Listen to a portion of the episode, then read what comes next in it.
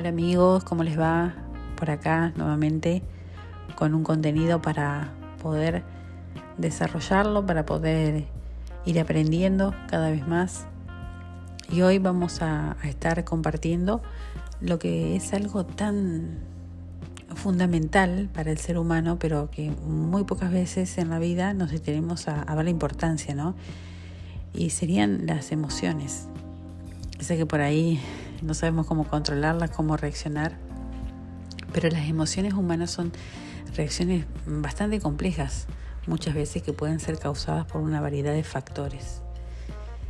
Pueden ser como nuestros pensamientos, experiencias, el entorno con el que nos relacionamos.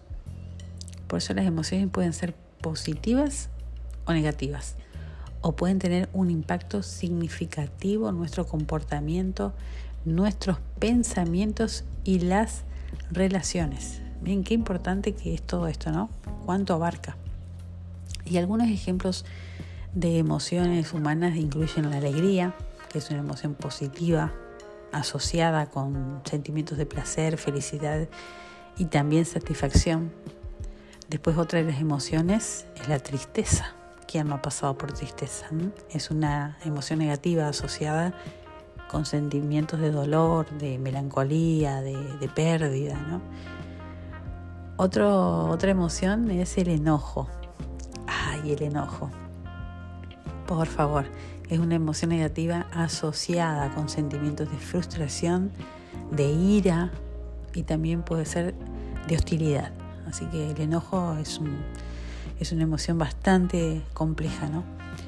Otra es el miedo y a veces no, no está reconocida ¿no? como una emoción, pero es el miedo, eh. es una justamente una emoción negativa asociada con sentimientos de ansiedad, de nerviosismo y de peligro. Otra que podemos también traer acá es el asco. Mm. El asco es una emoción, sí, es una emoción negativa asociada con sentimientos de repugnación, disgusto, rechazo, ¿no? Todo eso. Otra emoción es la sorpresa. ¿Cómo te sentiste, no? Es una emoción neutra, asociada con sentimientos de asombro, desconcierto, incertidumbre.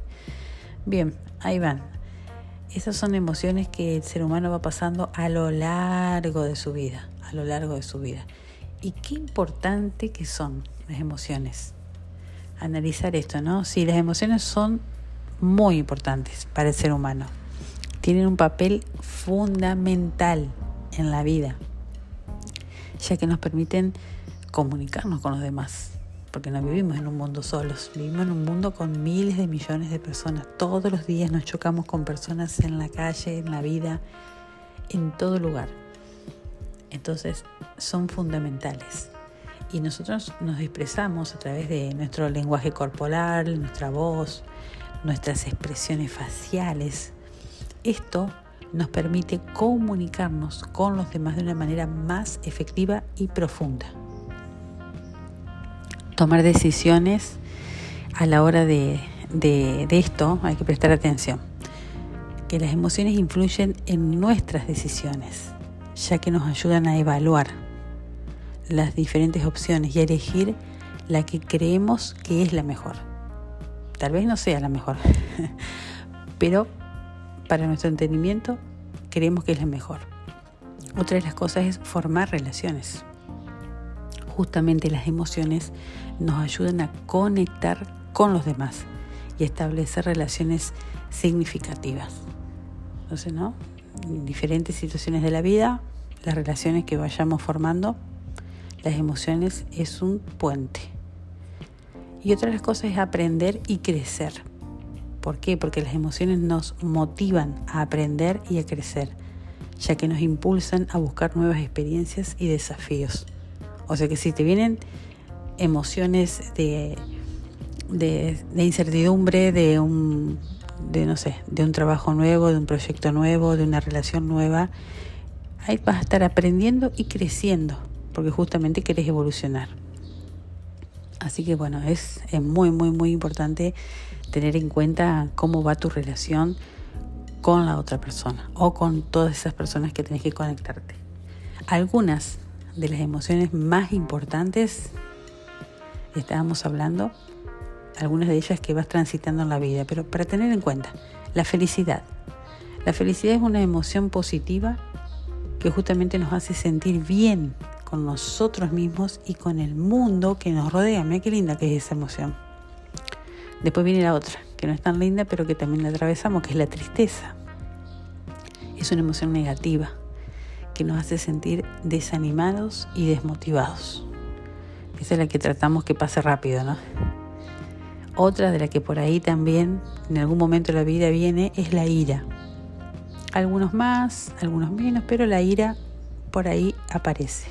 Y es una emoción negativa que nos hace sentir frustrados y molestos. Es horrible esa sensación, pero bueno, está también en la vida. Otra emoción es el miedo. Y es negativa también. Y nos hace sentir amenazados y ansiosos. Mira qué, qué, situación, ¿no? que eso ya nos puede llevar a una enfermedad también, ¿no? Y otra muy bonita, y es la que tenemos que aspirar a, estar en esa, es la emoción del amor, que es positiva y que nos hace sentir conectados con los demás. Así que tratemos de aspirar a esa emoción. Y es muy importante aprender a gestionar nuestras emociones de manera saludable.